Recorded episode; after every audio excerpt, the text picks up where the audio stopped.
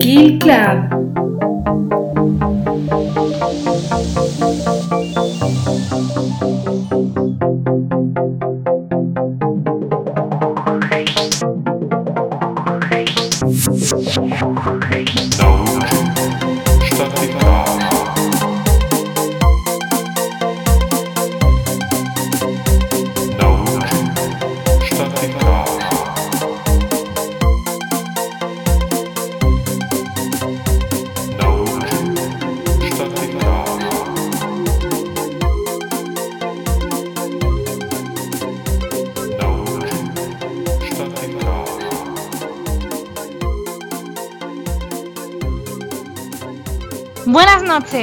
Esto es Club y yo soy Alba Porter.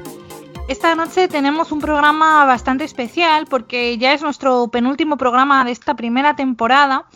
Y bueno, va a ser un programa especial porque primero vamos a hablar de lo que son los fans locos, de cómo a veces el fanatismo llevado a un extremo se convierte en algo obsesivo, en algo muy peligroso, en algo que incluso a veces mm, ha llevado a algunas personas a, intentar agredir o incluso asesinar aquello, aquella, aquella celebridad a la que tanto admiraban.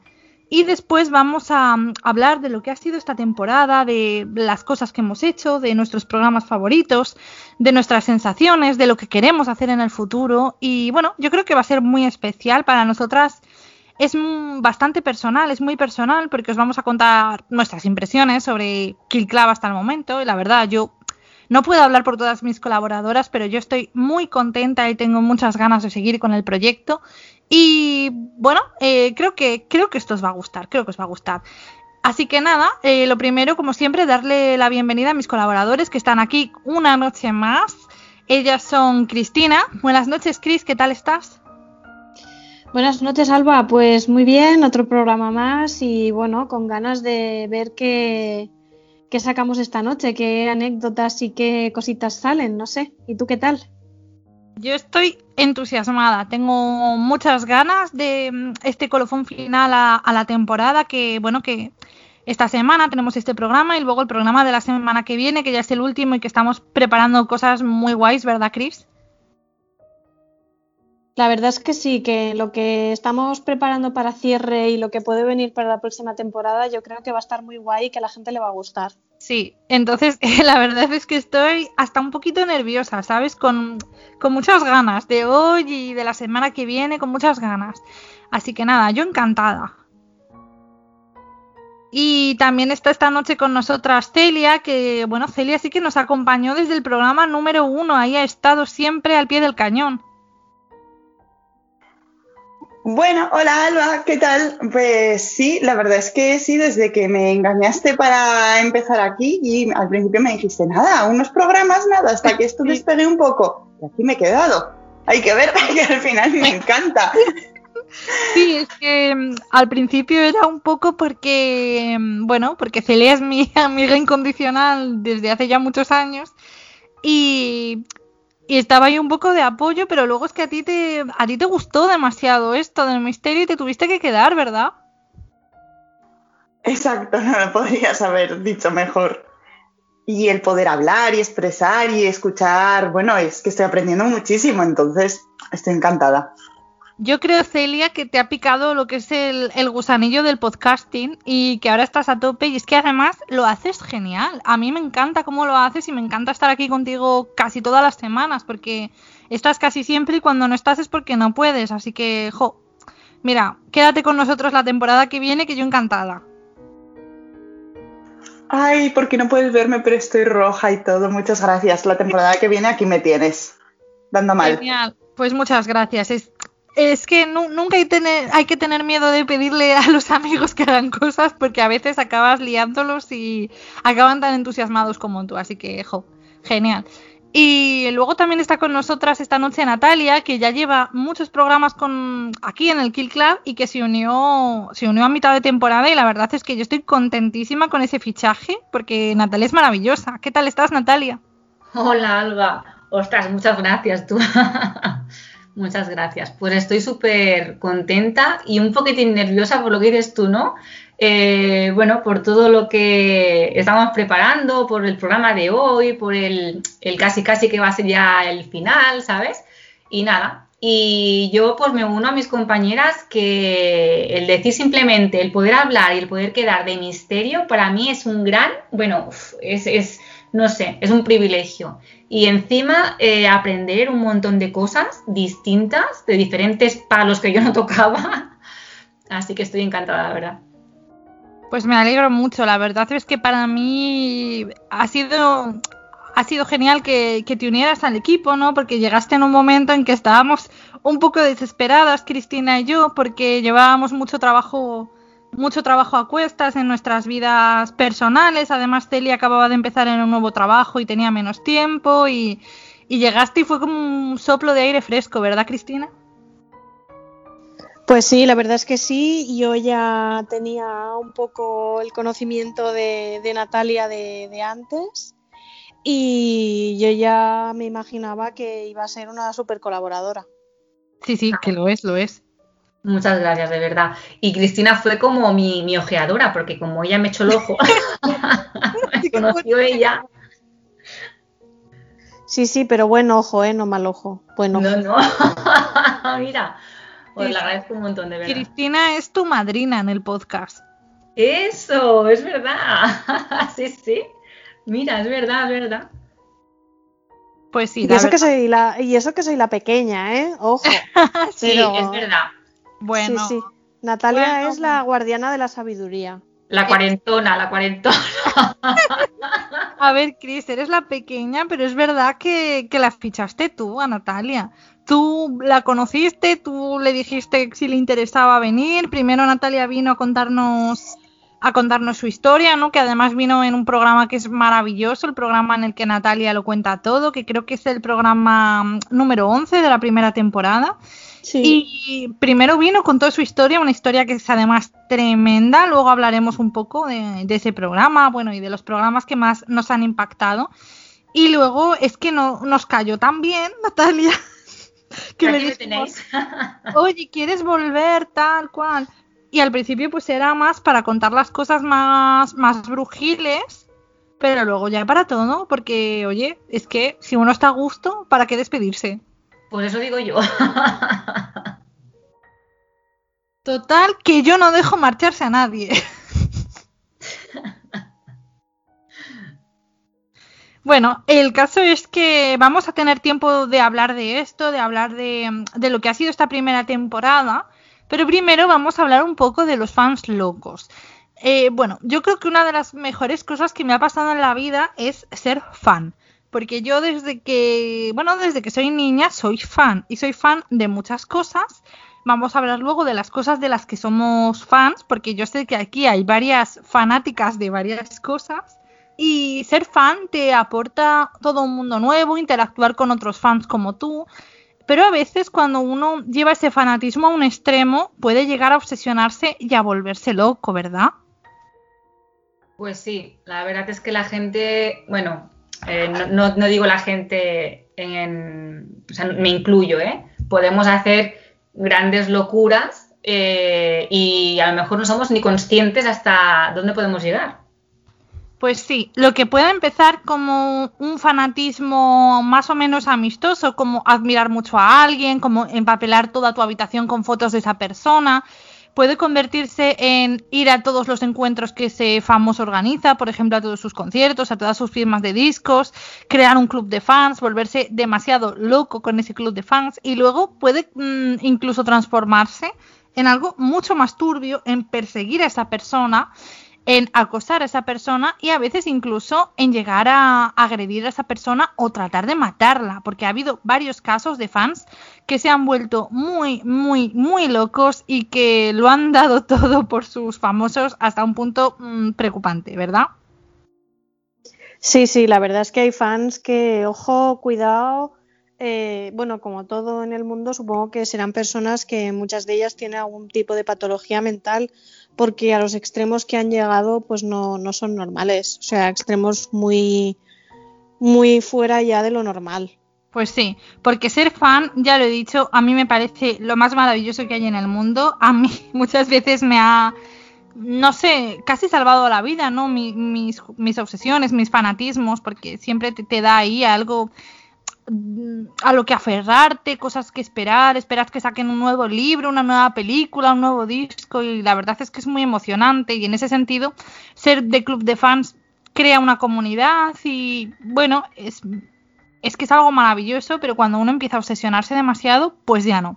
Así que esta noche vamos a contaros algunas historias de fans que, fueron demasiado lejos, que cruzaron una línea que nunca se debería cruzar.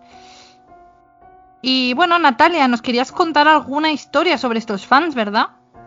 Pues sí, a ver, em, yo conocía a uno, lo que pasa que he, tirado más por el otro, ¿vale? Para que mm, conozcamos las dos caras de la moneda, ¿no? Que también hay gente que, que mata, digamos, a los, a los actores o a los cantantes, ¿no? O de quien te hagas fan. Y hay personas que luego también acaban suicidándose, o sea, y esta persona pues acabó suicidándose. Eh, él es bueno, era Ricardo López, ¿vale? Nació en Uruguay y vivió mucha de su vida en, Estados Unidos.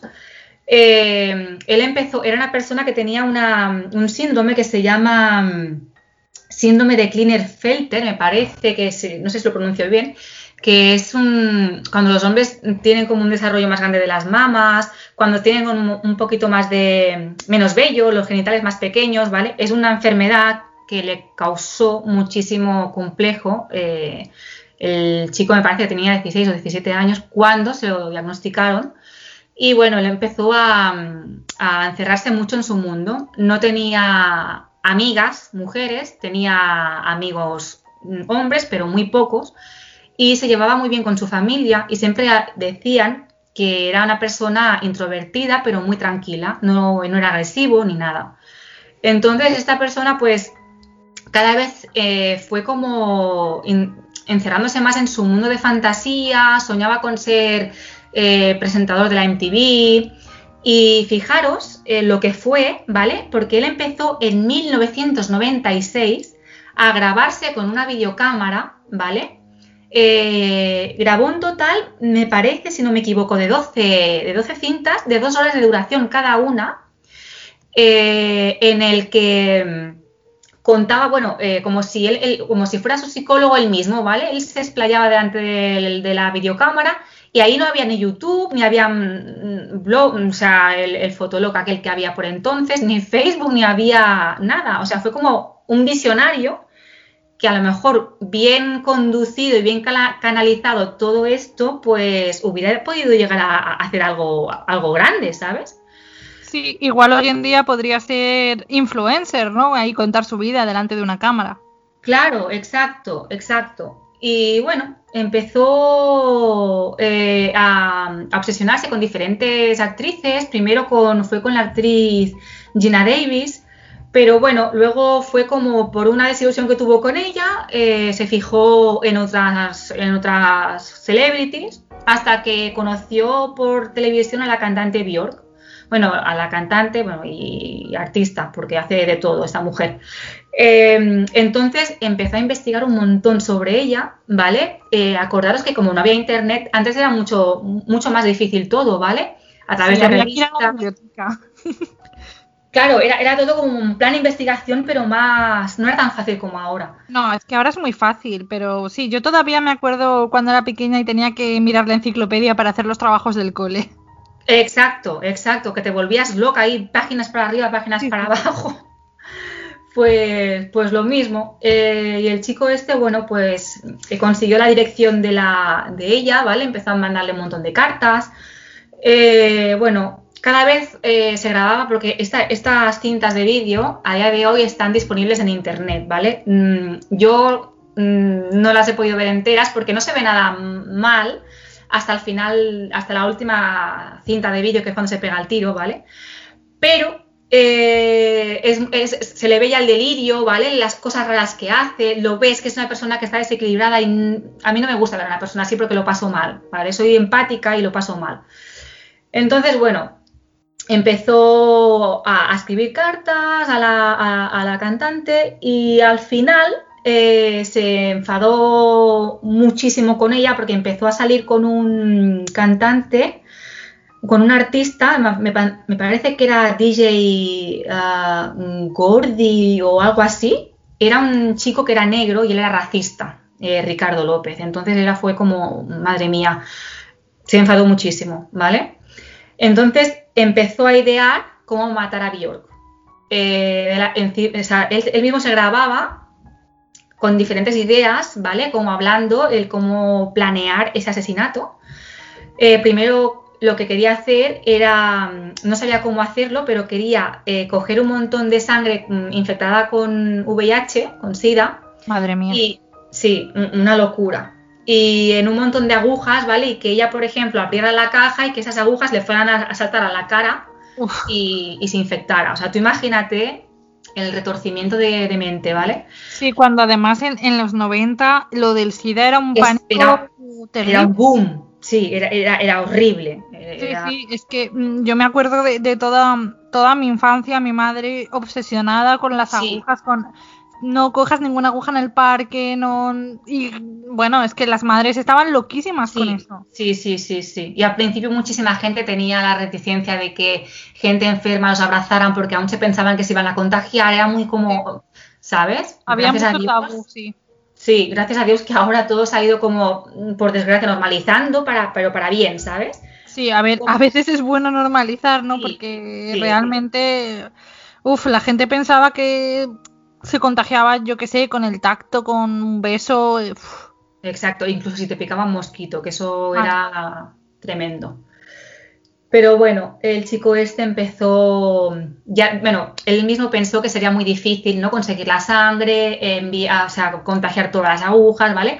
Entonces, bueno, mm, dijo, va, digo, pues voy a hacer otra cosa. Entonces empezó a, a fabricar una bomba casera y, es que fue, fue, fue, todo muy tremendo porque él mismo eh, cogió un libro enorme, lo ahuecó para poder meter eh, la bomba dentro y luego eh, cómo lo mandas, porque para aquel entonces Bjork vivía en Londres, ¿vale? ¿Cómo lo mandas por correo de, Georgia, donde él vivía, a, a, Londres sin que nadie te pille, sin que nadie se dé cuenta sin que te detengan, ¿vale?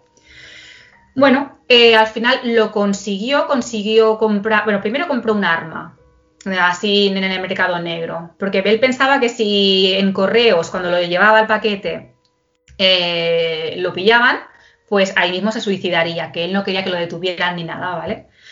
Entonces, bueno, él dejó una, grabación a medio grabar, o sea, primero explicó que iba a correos, ¿vale? Llevaba ya, era el último día este, que llevaba ya la, bomba, el artefacto a correos, no sé qué, no sé cuántos, y bueno, y cuando llegó, vale, no han pillado, él mismo todo, ¿vale?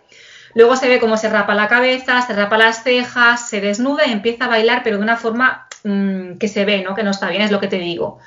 Se pinta la cara de rojo y verde, un delirio ya total, y detrás de él, que eso fue lo que más me chocó, pone en inglés un cartel que pone eh, la mejor obra de eh, mi mejor obra, ¿vale? Eh, te ves for mí o algo así, o sea, mi mejor obra y, detrás. Y ahí digamos que él tenía pensado cuando se pegara el tiro que los sesos fueran allí, digamos, en el, en el cartón, ¿vale? Y eso para él era dejar su mejor obra. Con tan mala suerte que el chico se pegó el tiro mal ¿vale? En el último vídeo se desploma al suelo y se escucha como agoniza durante unos cuantos minutos, ¿vale? Oh. Yo no lo pude escuchar, ni lo pude, o sea, lo silencié, ¿vale? Pero no lo pude llegar a, escuchar, pero sí que se, ve como lo subtitulan y lo dicen. Em, a todo esto, al cabo de tres o cuatro días encontraron su cuerpo eh, porque los vecinos se quejaron de que hacía muy mal olor, tal y que cual, ¿vale? Y entonces cuando la policía llegó, eh, Ricardo había dejado todos, todas las cintas de vídeo delante de, la puerta de su casa con un mensaje escrito en la pared enorme diciendo que eso era para el FBI y que ahí había la prueba de, un acto terrorista. ¿Vale? Entonces, claro, la policía cuando encontró todo eso dijo, ostras, a ver que se pensaban que primero que era eh, todo el bloque de apartamentos, lo vaciaron todo, lo desalojaron y luego cuando empezaron a ver todas las cintas de vídeo corriendo, ¿vale? Porque no sabían lo que era, se dieron cuenta de que el paquete mm, de Bior ya estaba mandado, o sea, estaba a punto de llegar. El repartidor de Londres lo había cogido ya y estaba a punto de entregárselo a, Bjork. ¿Vale? Madre mía. Y, se lo encontraron por el, por el camino. Sí, y gracias a Dios lo de, lo de, o sea, lo pudieron hacer estallar, ¿no? Los, los profesionales de los artificieros y no llegó a más, pero el pobre chico pues no recibió la ayuda de salud mental, digamos, que debería haber mm, recibido, ¿no? Y, mira, y a mí me supo muy mal el, ver, el ver todo, ¿eh? O sea, el, no sé. Y aparte es eso, que es un chico de 21 años que dices, me, tocó mucho porque cuando mi, mi, novio, aquel que os expliqué de la Ouija, se suicidó, él tenía 20. Entonces, jolín, ¿sabes? Sabe muy mal, sabe muy mal. Es una historia tremenda, Natalia. Yo lo había visto, pero muy por encima, y la verdad es que es una historia, es que es increíble, ¿no? Como porque se obsesionó con ella y luego como ella mm, salía con un negro y él era racista, en fin, es que es una locura tremenda. Sí. Eh, vosotras, Celia, eh, Cristina, ¿qué os ha parecido esta historia a vosotras? Yo he flipado, vamos, es que ojalá hubiera una cámara y me, hubierais estado viendo porque ha sido algo increíble. Eh, vamos, me ha encantado y como la, ha contado también Natalia, ha sido buenísimo, pero la gente está muy mal de la cabeza. Este chico necesitaba ayuda psicológica eh, urgente. No entiendo cómo nadie se dio cuenta. No sé, a ver, voy, viviría solo y a lo mejor no, bueno, y como has dicho, no tenía muchos amigos, pero...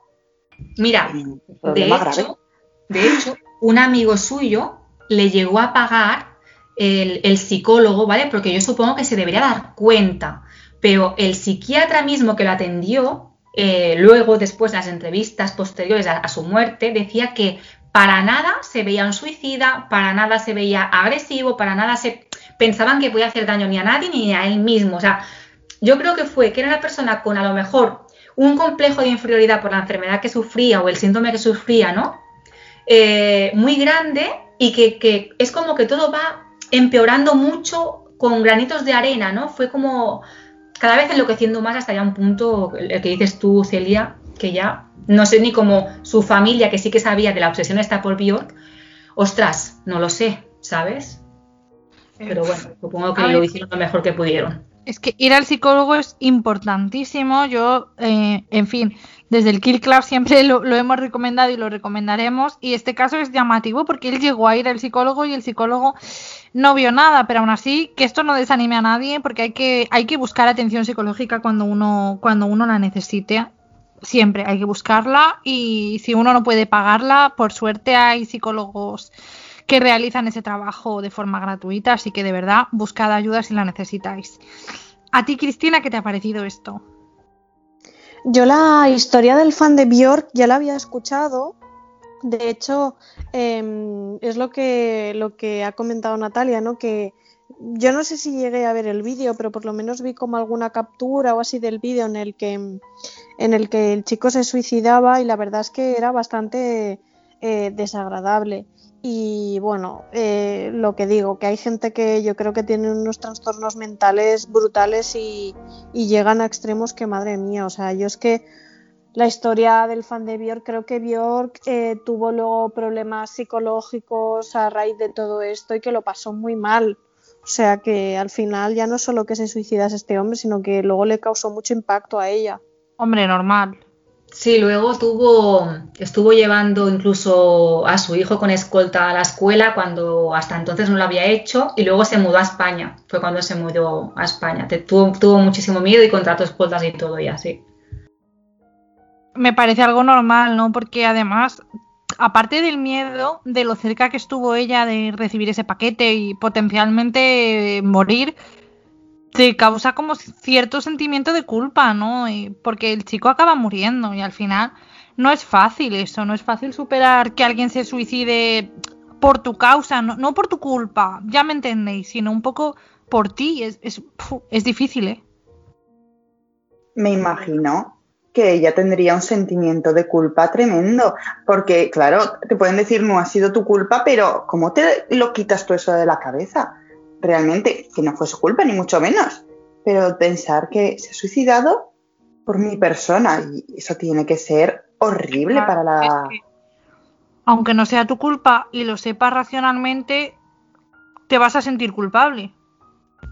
Es que de hecho ella de una, de una entrevista, bueno, cuando ya lo cogieron todo a tiempo, no sé si fue a los días de haberlo encontrado a él muerto, y ella estaba súper nerviosa, le daba el pésame a la familia y decía que es que le sabía muy mal, o sea, realmente como si ella se sintiera culpable de lo que decís vosotros, ¿no? Ostras, ¿cómo alguien mm, se puede suicidar por mí sin apenas, o sea, ya, ya es que ni aunque te conozca, pero ni conociéndola en persona ya, o sea, es una cosa que dices, ¿cómo, ¿cómo puedo yo causar esto sin querer, no? O sea... sí, sí. En fin, una historia tremenda y vemos como a veces eh, los fans que se obsesionan con alguien cuando esa persona hace algo que no les gusta, que no consideran lo que debería hacer o cuando simplemente no les hace caso, pues a veces se vuelven muy agresivos y muy violentos y es algo realmente inquietante. Y bueno, en este sentido, uno de los casos mm, yo creo que más famosos que ha habido nunca es el del asesinato de la cantante Selena Quintanilla, que bueno, era, era muy famosa, una cantante latina, que fue asesinada en el 31 de marzo de 1995. Y ella era realmente muy, muy famosa. Tenía solo 23 años cuando la asesinaron, estaba bueno, en el momento álgido de su carrera. Y lo curioso es que quien la asesinó, Yolanda Saldívar, no solo era una super fan suya, sino que además era amiga de la cantante. Sí, de hecho creo que incluso eh, era la que llevaba una de las marcas de ropa o tiendas de ropa de, de la propia Selena, o sea, tenía muchísima confianza, aparte de ser la presidenta de su club de fans. Sí, era un poco, no sé si estáis siguiendo el caso de, de Cantora y de toda la herencia de Paquirri y la Pantoja, pero era un poco como Celeste, la presidenta del club de fans de la Pantoja. El caso es que Yolanda eh, llevaba una de las tiendas de Selena, pero como la familia de Selena y bueno, la propia Selena consideraba que no que no estaba haciendo bien, que no estaba manejando bien esta, esta tienda, bueno, o estas tiendas, porque eran varias, eh, la despidieron unos 20 días antes del asesinato. Y eso al parecer eh, la enfureció enormemente y bueno, eh, cuando estaba en un motel reunida con, con, Selena y el esposo de esta, Chris Pérez, pues fue cuando le pegó el tiro a quemarropa. Sí, de hecho fue por la espalda, creo, que la, asesinó por la espalda. Y luego ya decía pues que había sido accidental, que no sabía por qué había sucedido, no sé. Todo muy raro, pero la verdad es que yo creo que fue un motivo de celos o no sé, la verdad es es una historia bastante rara y bastante complicada, un poco al estilo de, la muerte de John Lennon, que es como un poco inexplicable, pero... Es que eh, yo creo que es lo que tú dices. Yo creo que mm, Yolanda estaba obsesionada con Selena y tuvieron un momento álgido en el que mm, pasó de ser presidenta del club de fans a ser amiga suya, luego una decepción por parte de la cantante y un alejamiento y entonces... Eh, bueno, Yolanda fue como, bueno, no quieres ser mi amiga, pues ala, te mato. Es que es un poco eso. Y la verdad es que es un caso que conmocionó a, todo el mundo porque Selena era muy joven, tenía mucho talento, estaba en un punto álgido de su carrera, estaba vendiendo muchos discos, había recibido un Grammy latino. Bueno, no, creo que un Grammy general, pero bueno, el caso es que ya era súper joven, estaba en un momento de su carrera maravilloso y yo creo que es un caso interesante que quizás en algún programa lo tratemos con más profundidad. Eh, Jennifer Lopez hizo un biopic sobre Selena y ahora además eh, van a sacar o han sacado, no estoy segura ahora, eh, una serie en Netflix sobre este caso y bueno, yo la voy a ver y quizás lo tratemos en la segunda temporada porque es muy, muy interesante. Sí, sí, yo la verdad es que también lo quiero ver porque me parece un caso, yo creo que lo escuché, pero como, como algún podcast o así que se hablaba de ello, pero sí que lo quiero ver porque me parece la verdad una historia súper interesante. Yo creo que, como te he comentado antes, el tema de John Lennon está ya como muy trillado, ¿no? Como que se ha hablado muchísimo de eso y en cambio, el caso de Selena Quintanilla sí que, bueno, va saliendo de tanto en tanto, pero creo que cogerá más fuerza y más importancia a partir de, del documental de Netflix. Sí, habrá que verlo. eh, se estrena el 4 de diciembre, o se estrenó el 4 de diciembre, se estrena, yo ya no sé en qué día vivo. Se estrenó el pasado 4 de diciembre y habrá que verlo porque la verdad es que pinta interesante y es un caso que quizás podamos tratar con más profundidad en otro programa.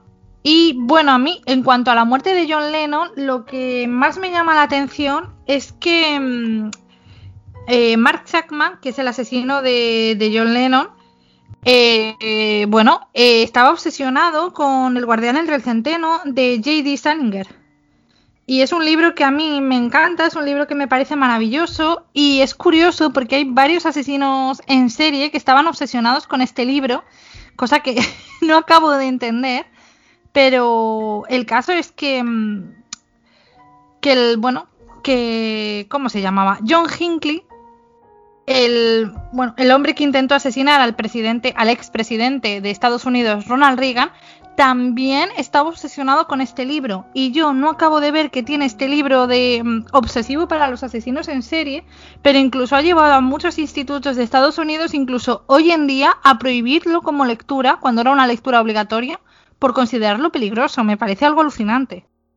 A lo mejor conté, bueno, no, no, no lo he leído, ¿eh? Ni, ni, ¿Cuál has dicho que se, cómo, cómo- El guardián del centeno. Ostras, pues lo buscaré y todo para leerlo yo, porque es lo que digo, a lo mejor contiene mensajes subliminales dentro de las, ¿sabes? Dentro de las Oh, páginas no, y... no, no, que no, no, no, no, no. ¿No? No. Lo habré, yo habré leído El Guardián del Centeno sin exagerar 10 o 15 veces. Ostras, pues es rarísimo, ¿eh? Y no, no. Es una novela de iniciación de un joven eh, que vaga por Nueva York porque le han expulsado del colegio y no se lo ha contado aún a sus padres. Y no, es que no es, no es nada violento, no es nada. No sé. Es un misterio, lo tenemos que analizar. Lo- os lo mando como lectura obligatoria a todas y analizar Vale. si puede haber esos mensajes ocultos, Natalia, o no, porque yo es que te juro que yo no lo veo por ningún lado. No, no, por eso te digo que... A ver, también dicen... mm, Eso también tenemos... Bueno, me gustaría muchísimo poderlo hablar en algún, en algún programa, si, si me dejas, pero hay libros malditos, ¿no? Como el Necronomicon, no sé si se llama así. Cristina, Sí, ¿tú lo sabes? Necronomicon. Bueno, Vale, pues lo mismo, es un libro maldito que quien, de hecho, yo me lo compré y no llegué ni a la segunda, a la segunda página porque digo, no vaya a ser. y Oye, lo no hay que arriesgarse, ¿eh? No, no, no, exacto. Bueno, eh, podemos hablar de libros malditos en algún programa, la verdad es que a mí es un tema que no me puede gustar más.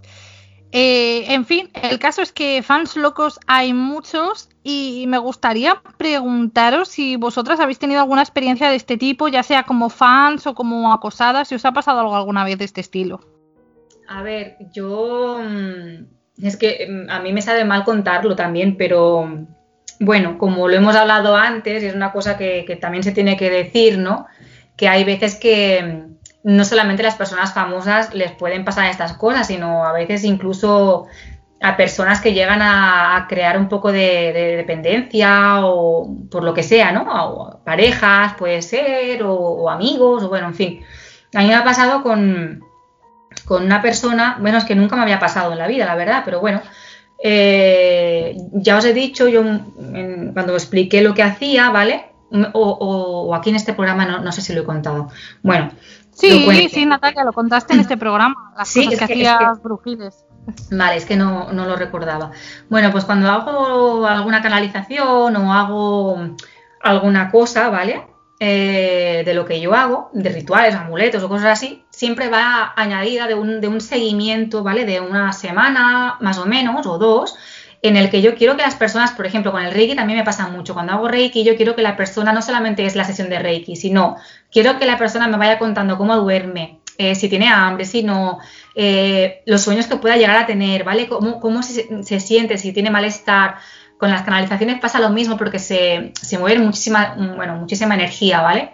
Entonces, a mí me da muchísima información cualquier cosa que la persona me vaya diciendo, ¿vale? Y le puedo ir diciendo lo que tiene que hacer o, o no, y le puedo ir mandando pues a una limpieza que se haga él gratuitamente en casa o ella, ¿vale? Que con, yo qué sé, pues con, yo le digo, pues mira, pues haz esto, haz esto, haz esto, y, y de aquí a tres días me vuelves a decir, ¿vale? Pues hubo una persona, me he dado cuenta de que digo muchísimo vale, ¿eh? ahora mismo. Tranquila. pues con una persona que escucha más a más este, este podcast, eh, fue todo muy bien, yo le iba mandando las cosas, a mí no me importaba, yo decía que bueno, que si yo no les mm, contestaba en ese momento, ¿vale? Porque tengo familia, eh, el trabajo, lo que sea, los estudios también, digo, pues eh, te, contesto como mucho al día siguiente o al cabo de dos, pero claro, es que a lo mejor me, mandaba en una semana, es que llegué a contar, no sé si fueron 10 eh, mm, mails o más Claro, tú lo que no puedes eh, pedir es que yo después de la canalización, yo te hago un seguimiento, pero no de cosas nuevas. O sea, mm, no sé si me explico. Dentro de lo que es la misma consulta, yo te hago lo mismo, ¿vale? Pero no me hagas preguntas nuevas, aunque sea dentro del mismo tema. Y bueno, esta persona fue como ya un poco, que al final ya cuando le corté un poco el rollo, le dije, bueno, a ver, eh, porque me decía que había, tardado muchísimo en contestar y me creo que fueron dos días, ¿vale? Y yo le dije, a ver, eh, te dije que contestaba cuando podía, tal y que cual. Y en ese momento le pude eh, contestar al cabo de las dos horas. Y fue como, bueno, ahora mismo que por una réplica me has contestado a las dos horas. Y le digo, claro, digo, porque ahora mismo no tengo trabajo y te puedo contestar. Ahí, y, no sé, fue como una cosa. me sentí mal porque fue como, no sé, ¿no? O sea, pero ¿qué te has pensado? O sea, que yo tengo que estar aquí a tu disposición día y noche. O sea, no, no, no, sé, me, me sentí un poco mal por eso. Simplemente, no sé. O sea, yo puedo trabajar, te ayudo, te doy las herramientas, pero yo no te voy a salvar la vida. O sea, es que no soy, no sé cómo decirlo. Yo te acompaño en tu proceso, simplemente, ¿sabes? Y te doy las herramientas que yo sé por mis estudios o por, lo, o por mi experiencia, y siempre lo digo, desde el mail 1 le dije, porque ella me dijo, bueno, es que las personas podemos crear un poco de dependencia hacia ti, digo, no, ¿sabes? Digo, dependencia ninguna, digo, porque eh, yo no hago nada del otro mundo, simplemente tengo a lo mejor un poco de conocimiento en algunas cosas en las que yo te puedo ayudar, te doy las herramientas y el trabajo es tuyo. Así mismo lo, lo dije, desde siempre se lo digo a todo el mundo. Es más, les doy faena. Claro que se obsesiona un poquito más de la cuenta. Mm, ya, no conmigo, ¿eh? pero a lo mejor eh, es en el método adivinatorio, que el otro día, por ejemplo, Cristina lo, mm, dijo eh, hablando, em, que a lo mejor hay personas que se quieren tirar las cartas, a lo mejor, yo qué sé, una vez a la semana. No, o sea, es que no debe ser así. Que otra... Perdona, perdona, Cristina, dime. Bueno, no, nada, que yo sí que, sí que es verdad que con el tema de las cartas eh, hay gente que se obsesiona, ¿eh?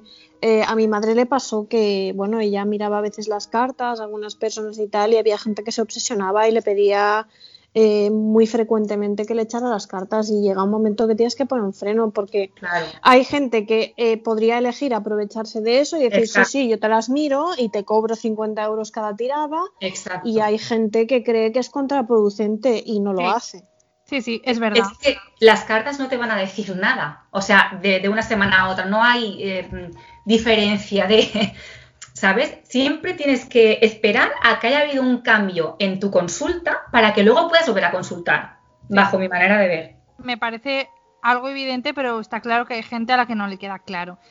¿A ti, Celia, te ha pasado alguna vez algo de este tipo? ¿Alguien se ha obsesionado demasiado contigo? Pues como no sé algún alumno que me manda mensajes cada 10 minutos porque no le respondo, pues no. El domingo, además. Sí, eso es muy típico de los estudiantes. Eh, pues yo os quería contar una cosa que me pasó a mí hace unos años y que la verdad es que da un poquito de mal rollo, la verdad. Eh, bueno, esto me pasó en una firma de un libro mío que vino una chica que no conocía y estuvo hablando un rato conmigo mientras le firmaba el libro y un poco después y demás. Y la chica me cayó bien, además tenía mi edad y bueno, me cayó bien. Y no le di, no le di mayor importancia. Eh, ella me pidió amistad en todas las redes sociales y yo la acepté porque tenía mi edad, era una chica, me parecía, no sé, me parecía bien, me parecía correcto. El caso es que empezamos a hablar, empezamos a quedar, nos hicimos más o menos amigas Y yo empecé a notar cosas raras, más que nada por su novio, porque su novio era muy raro. Mm, una vez que estábamos ella y yo tomando algo, el novio nos siguió y lo, lo vi fuera de la cafetería espiándonos. Una vez que vino a mi casa ella también a tomar un café, el novio vino a buscarla a la puerta de la casa y estaba ahí afuera esperando, acosando. Y eso me parecía muy raro. Además, ella mm, estamos hablando de que fue hace unos años, pero hace pocos, ella usaba un móvil de estos de los 2000, un móvil de esos que se doblan y que no tienen internet. Y eso me parecía muy raro. Ella decía que era porque quería, porque no le gustaban los móviles y tal. Pero a mí me daba la sensación de que era su novio, que no le dejaba tener un, móvil normal. El caso es que siempre estaba poniendo excusas y era una relación súper tóxica y yo incluso alguna vez llegué a decirle, oye, eh, si lo quieres dejar y déjalo. Y ella me decía, no puedo porque donde vivo. Y yo le dije, bueno, pues vienes a mi casa unos días, lo que sea, pero bueno. Al final siempre estaban juntos, siempre volvía con él y eso hizo un poco que me alejara porque a mí ese tío me daba miedo. Él la amenazaba con suicidarse cada vez que ella quería dejarlo. Y ese tío me, daba miedo porque nos seguía cuando quedábamos. Y al final me alejé de ella me alejé y rompí un poco la amistad. Además, ella mentía mucho, era una persona muy tóxica y me alejé. Y estaba muy obsesionada conmigo, siempre quería estar conmigo y bueno, me alejé. Y el caso es que tiempo después eh, estaba yo hablando con una profesora que habíamos tenido en común las dos, que le había dado clase a ella, y me dijo, oye, ¿sigues viendo a esta chica? Y yo le conté que no, que nos habíamos alejado y me dijo, pues mira, mm, no te acerques nunca más a ella, mantente alejada, es peligrosa. Eh, cuando dejó los estudios no los dejó como te ha contado a ti porque estuviera agobiada y tal, los dejó porque la, internaron en un psiquiátrico y ahí fue donde conoció a su novio. Y yo me quedé como, ¿qué? Mm, y todavía me da un poco de miedo esa chica, pero en fin, creo que hice bien en alejarme. Dios, me has dejado muerta, de verdad te lo digo, ¿eh? Madre mía. Pues sí, más muerta me quedé yo cuando me enteré. Ostras, y ella no te había contado, bueno, nada de que había estado internada ni nada. No, no, ella me dijo que había dejado los estudios porque se había agobiado mucho y bueno, pues oye, un, un semestre sabático y luego había seguido. Todo el mundo puede agobiarse y volver. Ostras, no hay tanto. Y, no, y a ver, y hay mucha gente que, que los internan por otros problemas, ¿no? claro. Por ejemplo, yo que sé, anorexia, mm, cosas, o depresiones muy grandes, pero no pasa nada. O sea, ya es el hecho en sí de que te lo oculte, que como que hay algo ahí, no sé. Sí, es que además ella no era de la ciudad donde vivía y ella siempre me decía que no tenía muchos amigos en esa ciudad, pero a la vez me decía que a su novio, que tenía el novio tenía pues 20 años más que ella. Eh, lo conoció a través de amigos en común. Entonces, fíjate qué contradicción. No tenía amigos, pero a través de amigos en común conocía a su novio. Y todo eran mentiras, excusas, y al final resultó que era por este tema del psiquiátrico. Yo me quedé a cuadros. Mm, bueno, y encima los dos. O sea, ojo, cuidado, ¿eh? Sí, sí. En fin, una historia, una historia tremenda. Madre mía, te la tenías callada, ¿eh? Vaya gente. Vaya fans tienes tú, hija, que te salen del psiquiátrico. A mí eso me daría miedo, ¿eh? eh pues me, dio bastante miedo. Hostia, qué mal rollo. A mí una super amiga y luego me dicen, no, no, esta pava salió del psiquiátrico. Y bueno, esto de que el tío siguiera y tal, el tío que tenía 40 años. Sí, el tío tenía 40, sí. Y era un poco raro, no sé. Era muy raro, era un tío siniestro, era extraño. Qué mal rollo, tío. Pero tú, Chris, también eres una fan loca, nos tienes que contar algo sobre esto, ¿eh? Pero fan loca de... Ah, oye, a ver, fan loca de quién? Mm, ya sabes de quién. No, yo no, a ver, no. O sea, no. Yo para empezar no soy fan loca. O sea, yo he tenido mis periodos fangirl, como todo el mundo los ha tenido en su vida. A mí, y ya sé por dónde vas, y esto que lo sepan los espectadores y las personas que escuchan, los oyentes, los oyentes que también están expectantes, por tanto pueden ser espectadores también, em, que, me gusta Billie Eilish y a Alba le parece mal porque dice que es satánica y yo no estoy de acuerdo. no, vale. No íbamos por ahí, íbamos a contar tu fanatismo por Crepúsculo y por el señor Edward Cullen. Eh, ah. eh, eh, cuidado, que yo también lo soy, ¿eh? Mira, mira, mira, te voy a, te voy a Con el brilli brilli menos, ¿eh? Te voy a explicar. cuenta, cuenta. Yo, o sea, yo he llegado a ver a Robert Pattinson en persona.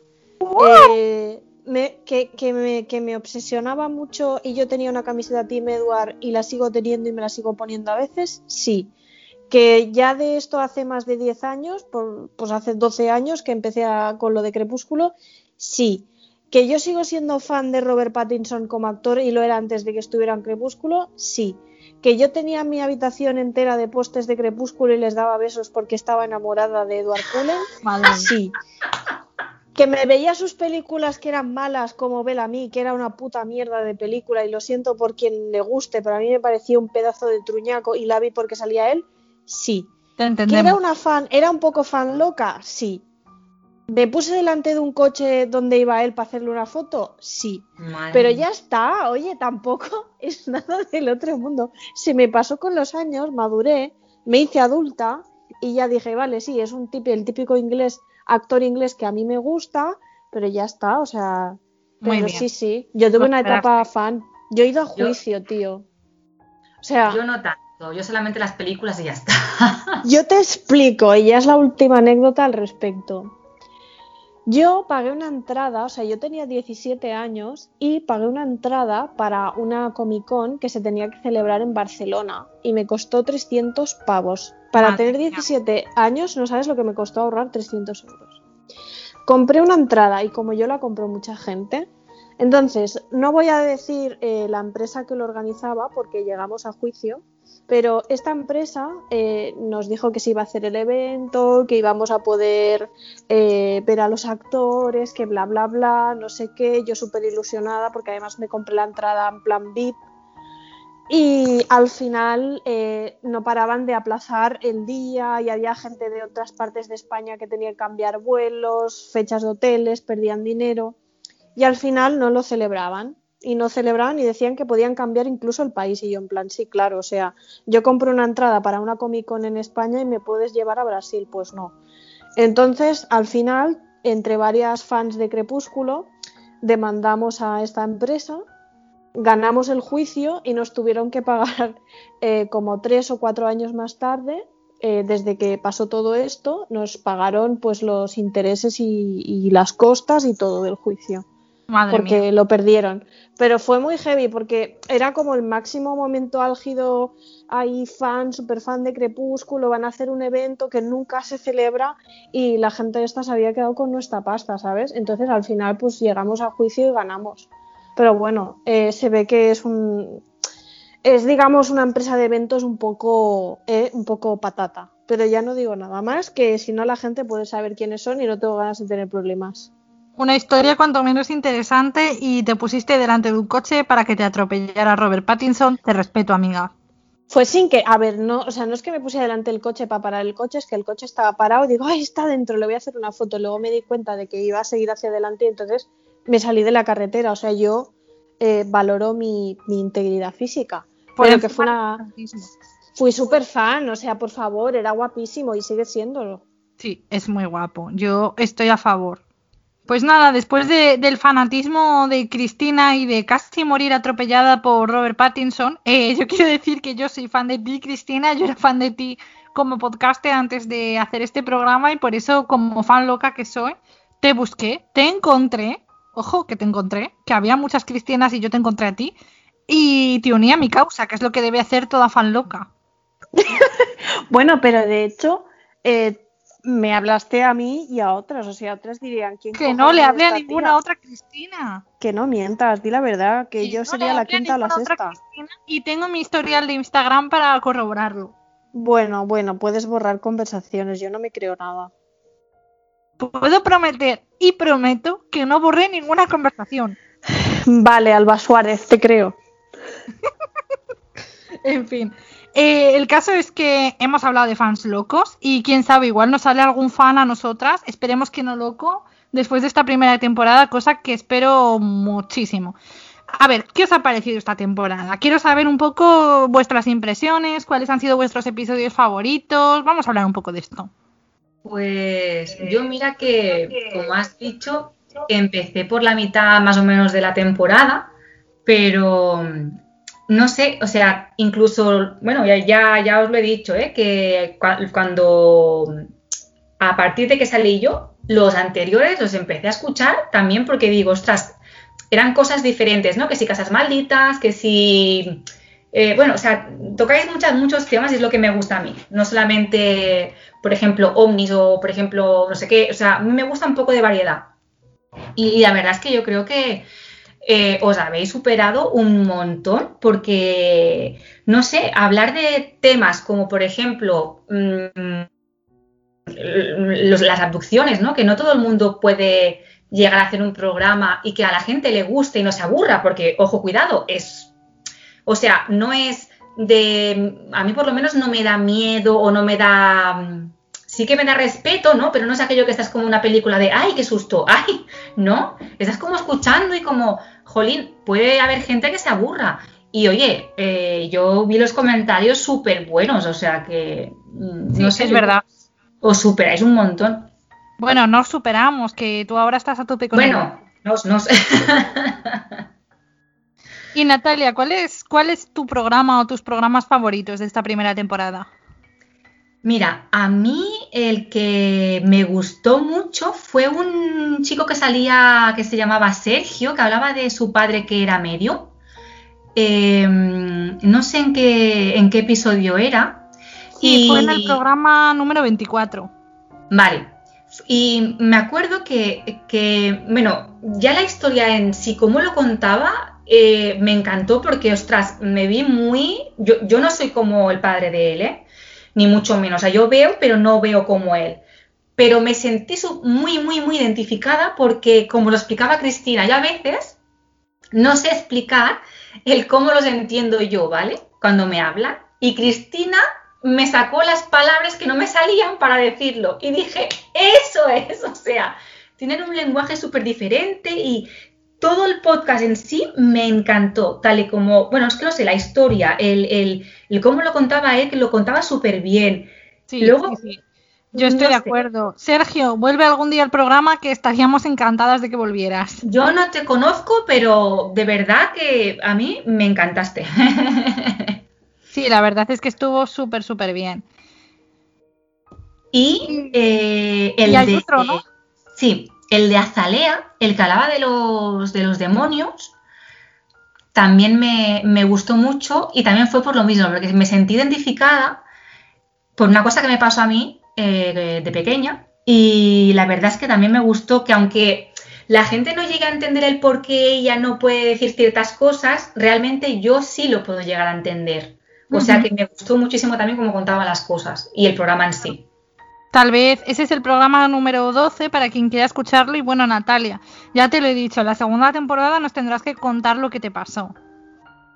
Pues la verdad es que no lo había pensado, pero cuando hoy lo he dicho, te lo he dicho a ti fuera de micro, digo, ostras, digo, pues sí, es verdad, o sea, es una cosa. De hecho, lo comenté en el mismo podcast, puse un comentario lo que pasa es que aún no estaba registrada como tal, no sé por qué, mm, o me salió como anónimo y luego yo dije, soy Natalia, dije, ¿sabes? Pero sí que es verdad que lo comenté, que me sentí identificada porque realmente me sentí, bueno, es eso, que me pasó como una cosa parecida y yo quería saber Pero no cuentes nada, no cuentes nada. No, no, no, no, no, yo no cuento, no hago spoiler, es verdad, perdón. y Celia, ¿a ti qué es lo que más te ha gustado de la temporada? ¿Cuál es un poco tu programa favorito? Bueno, lo que quieras contar. Bueno, pues yo creo que mis programas favoritos han sido así en general los de Casas Encantadas y, también me gustó muchísimo, eh, bueno, yo creo que voy a poner en primer lugar el de Leyendas Urbanas. Así, ah, tanto el primero que hicimos de Leyendas Urbanas como el segundo son también de mis episodios favoritos, estoy ahí de acuerdo contigo. Y también me gustó mucho el de Casas Encantadas, bueno, todas las cosas de Casas Encantadas y así me encantan. Sí, tenemos que hacer más y haremos más sobre ese tema, de hecho. Pero yo sé que tú además tienes, aparte de programas favoritos, programas odiados. Tengo dos. Uno de ellos ni siquiera ha llegado a emitirse. Lo conozco. Eso fue el mayor desastre de la historia. A ver, lo pasamos bien grabándolo porque siempre lo pasamos bien, sí, sí. pero hubo momentos de tensión y todo. Sí, eh, pasó que yo cuando lo estaba editando te envié un audio y te dije, mm, Celia, esto no lo podemos poner en el podcast. Abortamos la misión, abortamos. Fue muy, muy al principio, ¿eh? Llevábamos un par de semanas solo grabando y fue un desastre. Yo creo que fue el segundo que grabamos así, pero bueno, ahora lo pienso y me río. Y de los ya emitidos sí que hay uno que no me gusta, especialmente, no sé, se me hizo un poco pesada la grabación y tampoco veo que tenga tanta rapidez ni fluidez como tienen ahora, que ahora es que estamos hablando aquí y parece que estamos en una conversación como con amigas. A ver, tengo que contar algo sobre este episodio. Ese episodio es nuestro segundo episodio y los que hayáis surfeado un poco por nuestro catálogo vais a notar que ese episodio ahora está puesto solo para fans y se llama El peor episodio de la historia. Historia con H mayúscula, que como tú, Celia, que estudias historia, sabrás, eso significa que es la historia de la humanidad, la historia, historia. O sea, es el peor episodio que se ha hecho jamás en ningún podcast de la historia. Y si lo queréis escuchar y queréis saber de qué trata, porque es mm, tan malo que hay que escucharlo, eh, pues tenéis que suscribiros como fans. Yo os digo, os lo os recomendaría intentar escucharlo, ¿vale? Porque si conseguís hacer, escucharlo entero, sinceramente tenéis mi enhorabuena y un aplauso y vamos, si hace falta me escribís y os un trofeo, porque es malo, malo, malo. Sí, es que es una conjunción de una invitada pesada que no se callaba nunca, con problemas técnicos, con Celia y Alba intentando contar cosas de las que no tienen ni idea. Y en fin, eh, fue una locura y es el peor episodio de la historia y solo por eso merece la pena escucharlo. Oye, pues mm, yo lo he visto porque lo quería escuchar y me he quedado con las ganas y aunque mm, Celia diga que es mm, el peor y tú también, yo lo quiero escuchar y lo voy a escuchar. Hombre, por favor. Fuerza, Natalia, fuerza. Claro. La próxima temporada cuentas lo que te ha parecido, porque vamos, madre mía. Es penoso. Pero vale. Dios, no será tanto. Sí. Y bueno, Cristina, cuéntanos tú cuáles son tus episodios favoritos. Pues bueno, mis episodios favoritos son los que tienen que ver con la Ouija y en concreto son el de Natalia, en el que explicó todo lo que le había pasado, porque la verdad es que es la historia eh, contada de primera mano que a mí me ha parecido más impresionante. Eh, me pare- bueno, es que no sé, me pareció brutal. Y luego también el de Nailin. Me pareció una historia impresionante. Me encantó poder grabar con ella, eh, teniendo en cuenta que estábamos haciendo un programa entre México y España. Y la verdad es que este tema me, me gusta mucho, ¿no? El testimonio de Natalia, pues ya lo he dicho, me pareció impresionante. Es una de esas historias que además para mí tienen un final entre comillas feliz en el sentido de que, oye, se ha podido sobreponer, ¿no? Hay personas que psicológicamente no, no lo superan y yo creo que al final poder dejar todo esto atrás es súper importante y en el caso de Nailin pues también, ¿no? También le pasaron cosas como muy, no sé, muy fuertes y luego fue capaz de, oye, cerrar todo esto y seguir con su vida y eso para mí demuestra que también eh, son personas de muchísima fortaleza mental y espiritual, no sé, a mí me gustó mucho. Es un tema que no me canso de escucharlo. Eh, siempre creo que, que, bueno, siempre tengo 100.000 teorías, nunca tengo claro exactamente ni, ni, ni qué es ni para qué sirve la Ouija. Eh, pese a que me lo expliquen 100.000 veces, siempre tengo mis teorías y no sé. Me gustó muchísimo, no, no sé si coincidiréis conmigo, pero para mí fue impresionante. Yo coincido contigo totalmente. El programa en el que estuvo Natalia me pareció de los mejores que hemos hecho nunca. Es el programa número 11 y me parece que la historia es tremenda y seguro que tiene que volver a contarlo y seguro que nos queda aún mejor porque estábamos todavía empezando y le tenemos el tono mejor pillado ahora al programa, como es lógico. Y el de Nailin es que a mí me encanta, es el sexto programa y a ver, es que es maravilloso poder hablar con ella, yo he seguido en contacto con ella, ella ha venido más veces al programa y va a venir más veces. Lo que pasa que, claro, a veces es complicado coordinarnos México-España porque estamos a 10.000 kilómetros y, bueno, los horarios son complicados, ¿no? A veces grabábamos con ella y para ella eran las 8 de la mañana y era complicado. Pero mm, lo bueno de grabar a distancia, a pesar de sacrificar un poco el sonido, es que podemos grabar con gente que está muy lejos. Y la historia de Neilin es que fue maravillosa, me encanta. Sí, la verdad es que sí, ¿eh? la historia de Nailin es muy chula y me gusta mucho cómo lo explica todo y bueno, la idea que tiene de este mundo. Sí, sí, totalmente. Oye, pues yo me quedé el otro día al principio del, programa este de Nailin justo y, ya me estoy quedando con las ganas. O sea que esta noche cuando me meta en la cama me voy a dormir con Nailin. Nunca mejor dicho. ya verás, te va a gustar mucho. Y, Perdona, que quería decir un inciso, Alba, que os doy las gracias por, bueno, por, que os gustara el programa y también que me encantó porque me sentí súper cómoda al hablar de una cosa tan, ya sabéis que para mí, bueno, es una cosa delicada y aparte que aún me, me cuesta hablar, no sé muy en qué momento, o sea que de verdad que os doy las gracias. Pues muchas gracias a ti, porque la verdad es que es un poco lo, que queremos siempre es que la persona que viene y nos cuenta su historia se quede contenta, ¿no? Porque es complicado, uno se siente muy expuesto cuando está contando su historia, ojo, para que la escuchen a veces varios miles de personas. Y la verdad, desde aquí dar una vez más las gracias a todos aquellos que nos han mandado sus historias y a todos los que ojalá se animen a mandarnos muchas más para la segunda temporada, porque sin vosotros el programa no sería posible. Y como vamos a estar un tiempecito sin subir programas después de la semana que viene, que como ya os hemos dicho será nuestro último programa de esta temporada, queríamos recomendaros algunos podcasts que a nosotras nos gustan y que, bueno, recomendamos desde aquí un montón. Cristina, yo sé que tú escuchas podcast todo el tiempo, que tienes todo el tiempo a tu Alexa reproduciendo podcast, así que cuéntame, ¿qué nos puedes recomendar? Bueno, más que a mi Alexa, que Alexa también, eh, bueno, mi móvil, que yo creo que está muriendo la batería por eso, porque los escucha hasta para dormir. O sea, yo tengo una puta obsesión con los podcasts y la radio. Eh, entonces, evidentemente, aparte de este maravilloso podcast, em, bueno, yo soy muy fan de varios. Eh, principalmente, y quiero ser súper fiel a, a mis gustos, el que más me gusta es un podcast que lleva desafortunadamente ocho meses sin publicar debido al COVID, que es La Cuarta Esfera. Eh, es un podcast maravilloso. Eh, muchas veces aparece una persona a quien yo admiro mucho, que es Ana Corcuera, que es una persona que, bueno, yo creo que tiene unos poderes que, que, bueno, ya le gustaría a mucha gente poder tener, aparte de humildad, de, no sé, yo le he escrito alguna vez algún mail y siempre ha sido una persona súper correcta y, me encanta.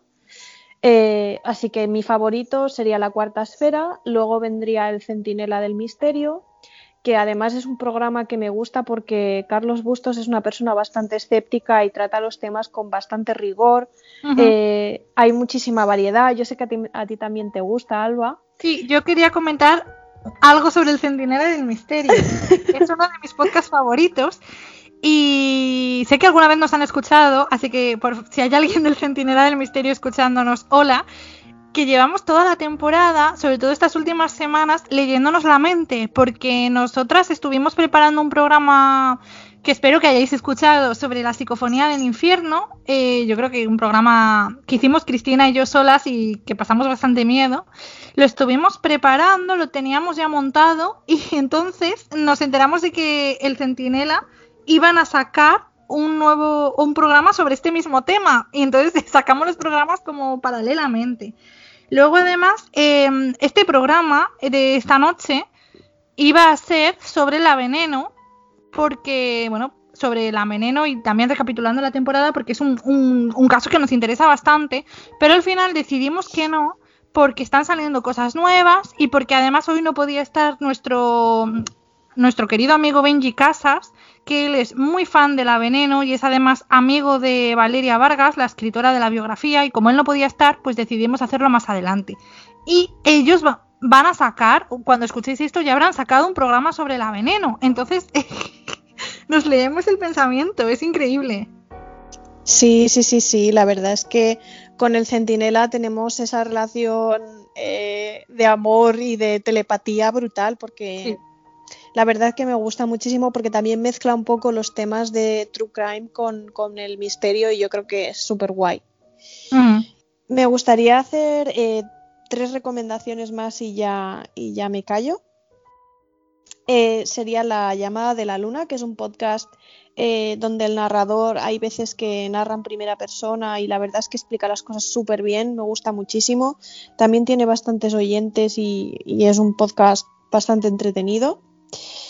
Eh, luego, para los oyentes que, sean catalanoparlantes, eh, o por lo menos que lo entiendan, hay un podcast que se llama La Nit Més Fosca, que trata temas true crime eh, básicamente solo va de, asesinos en serie, de asesinatos, etcétera, y desapariciones, que está muy guay. Y luego el rey de los eh, podcasts True Crime para mí es Elena en el País de los Horrores, que yo sé que Alba te encanta.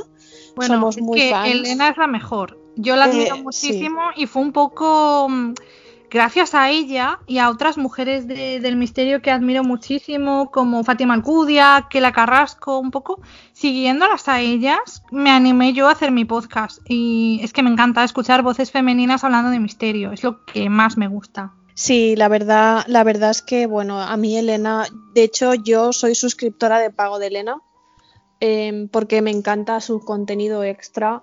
Eh, bueno, no sé, es que es que la, simplemente la adoro, me encanta, la sigo en Instagram. No sé, me parece una tía que hace unos programas ella sola casi siempre. Hay veces que sí que tiene algún colaborador, pero joder, para hacerlo tú sola y hacer un buen programa es muy complicado y yo se lo, se lo agradezco muchísimo porque me ameniza muchísimo los días. Sí, totalmente. Elena es que Elena es, es buenísima y yo es que la escucho desde, yo que sé, desde hace un montón de tiempo y es de, mis programas favoritos, siempre disfruto con ella.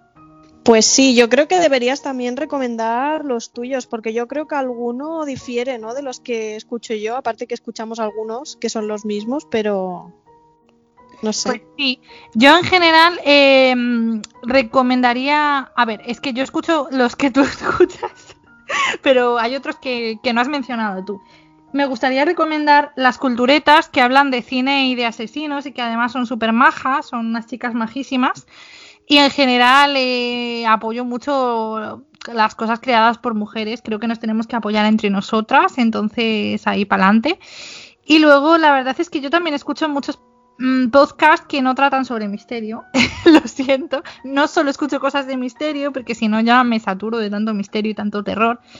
Así que escucho mucho, por ejemplo, la órbita de Endor, que hablan de, cine, de, libros, de cosas frikis varias, y cuando hablan sobre todo de cine y hacen análisis de películas y están ahí durante ocho horas hablando sobre Batman, me apasiona. Y también recomiendo, estoy ya en una órbita completamente diferente, pero bueno, sé que tenemos muchos oyentes chicos y muchos oyentes futboleros.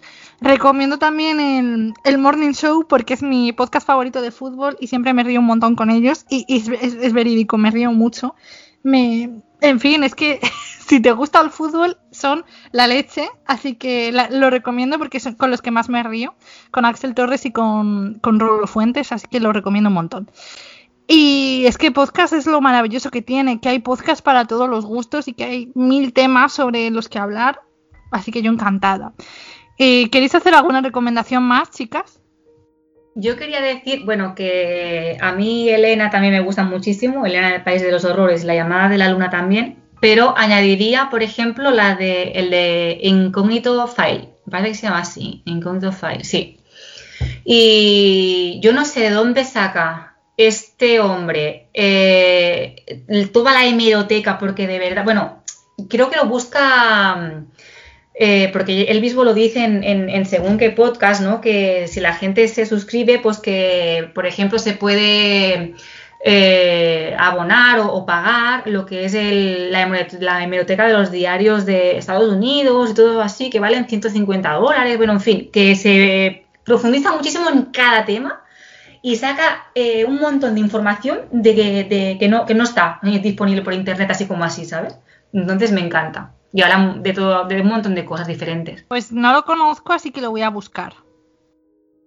Y bueno, hablando ya de otras cositas, ¿qué os ha parecido esta primera temporada? ¿Y qué esperáis de, de la segunda que vendrá en el 2021?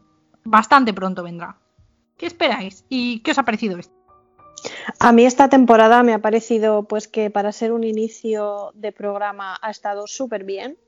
Creo que ha habido una evolución bastante chula y la verdad que, bueno, creo que la calidad del podcast es bastante, bastante bueno. Eh, y creo que lo puedo decir con conocimiento de causa después de haber escuchado varios, aunque bueno, supongo que mi objetividad es poca, pero yo lo considero así. Y que me encanta la variedad de temas y sobre todo lo que me gusta es la cantidad de temas e ideas que tenemos para la próxima temporada. Creo que hay muchísima, no sé, creo que tenemos una lluvia de ideas muy buena siempre y que no nos quedaremos nunca sin temas que comentar. Sí, en ese sentido es que somos muy colaborativas y muy de hacer lluvia de ideas todas y de ponernos a ver qué nos apetece hacer. Y eso a mí me gusta un montón.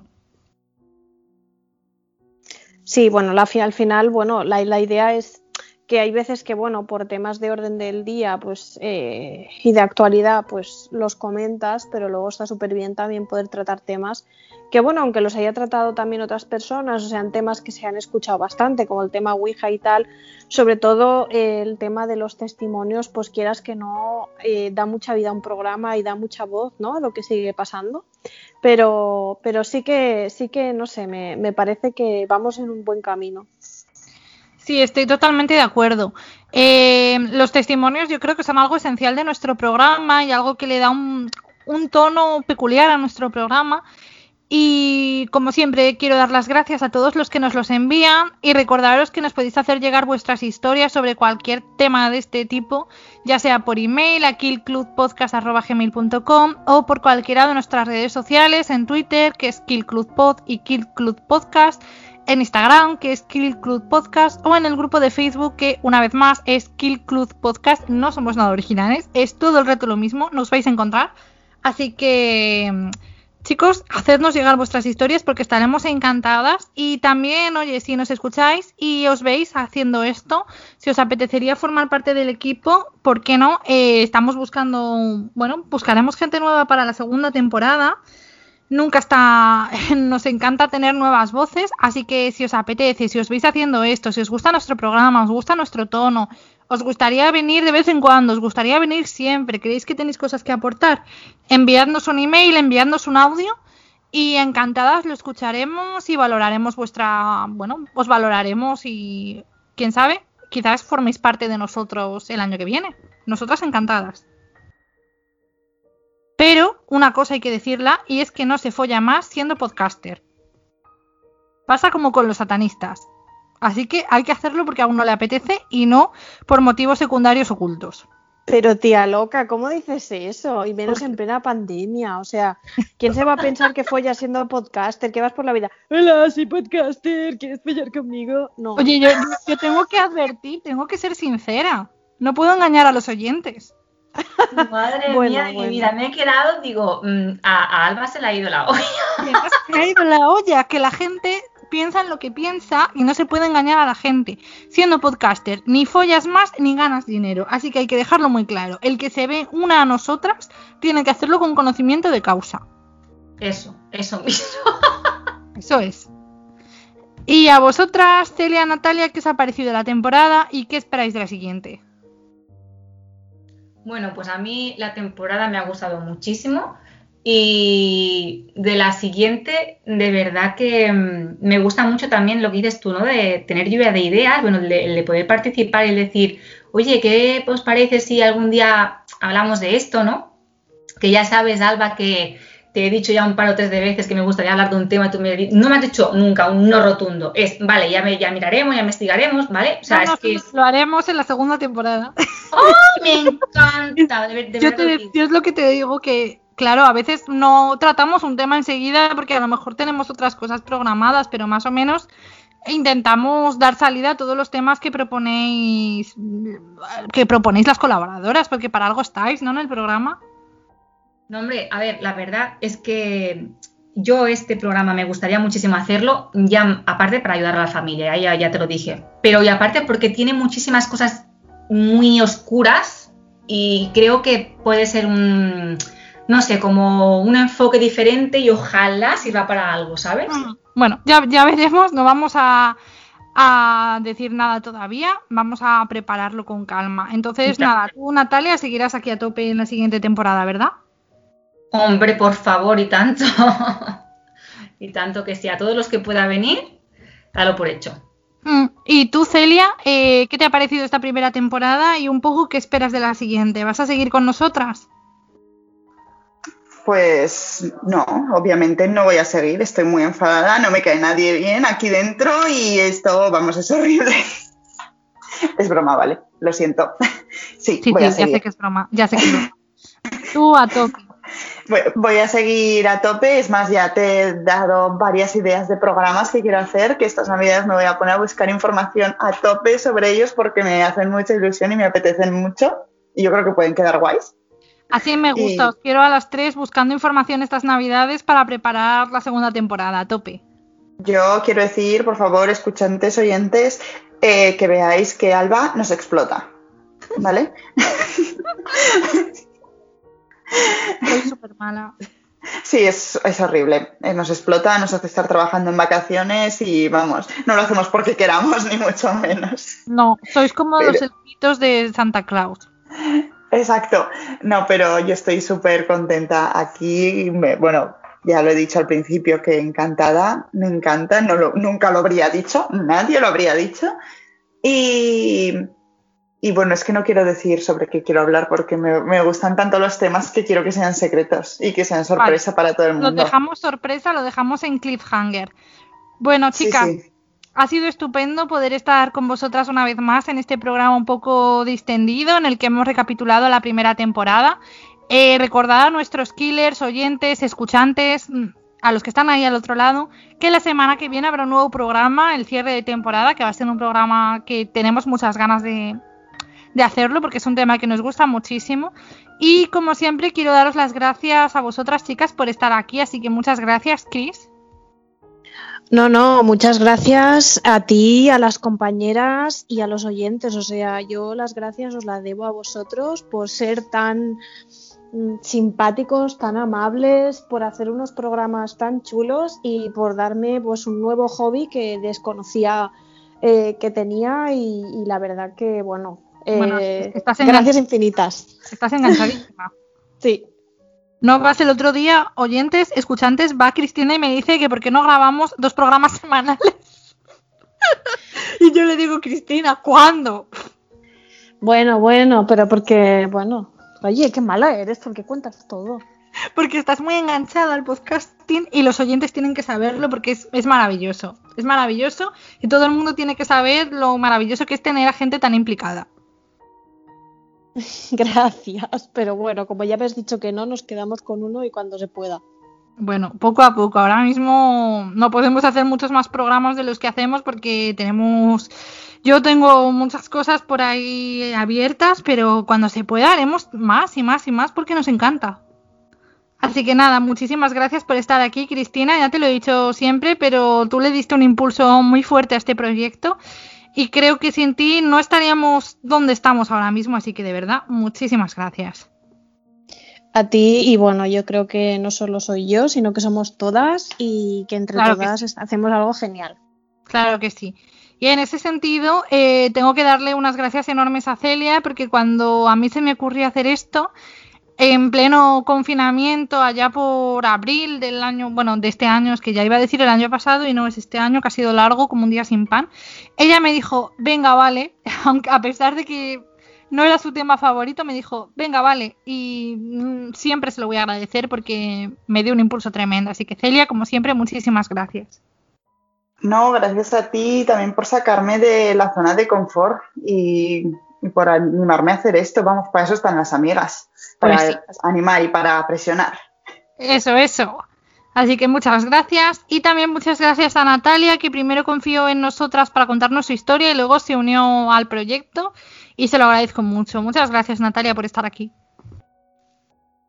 Gracias a ti y bueno, y a mis compañeras lo mismo, porque de verdad que me siento súper cómoda y lo que dice, me uno a lo que dice Celia, que yo no sabía que tenía este hobby porque yo sabía que era amante del misterio, pero hasta, hasta el punto de ponerme a investigar como una loca en dos días un tema que no conozco de nada, no. O sea que de verdad que estoy encantada. Pues me alegro muchísimo.